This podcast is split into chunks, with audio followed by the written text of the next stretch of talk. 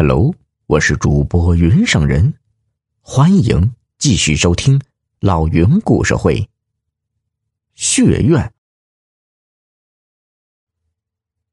看着老油匠死不瞑目的样子，围观的和尚们无不痛感悲切，义愤填膺。三德大师伸手要抚上老油匠的眼睛，每一抚上。手一离开，那眼睛就又睁开了。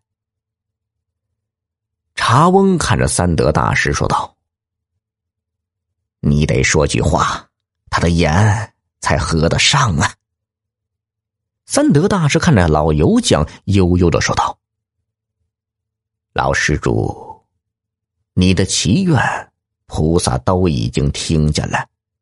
所谓……”地不纳垢，天不藏奸。那凶狠恶毒之徒，菩萨自不会留他祸害人间。你只管放心去吧。老油匠的眼睛慢慢的合上了。见此情此景，茶翁不禁仰天长叹。入夜。三德大师率领众弟子做了一场法会，超度被害死的老油匠一家人。法会完毕，众弟子还不肯离去，纷纷与佛前祷告，祈求佛祖开法眼，惩治凶顽，还众生一个清灵世界。祷告一直持续了七天，就在第八天。从知府衙门传来消息，知府一家被灭门，死者无一例外的都是喉管被撕裂，身上衣衫完整，他处并无伤痕。只是这些死了的人个个是神情恐怖，可能临死前受了巨大的惊吓。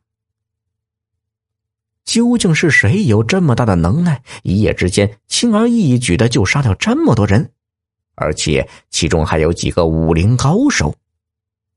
人们断言，必定是佛祖在惩治之府，为民伸冤，为民除害。一时间，报恩寺佛祖大显神威的消息，就像三月春风一样，吹遍了所有可以到达的角落。这春风所到之处。民众无不欢欣鼓舞，认为这一下有给自己撑腰做主的了。那些受过官府欺压的、受过恶人迫害的，纷纷前往报恩寺，学着老油匠的做法，用鲜血涂抹银子，敬献佛祖，祈求佛祖替自己主持公道，伸冤报仇。果然。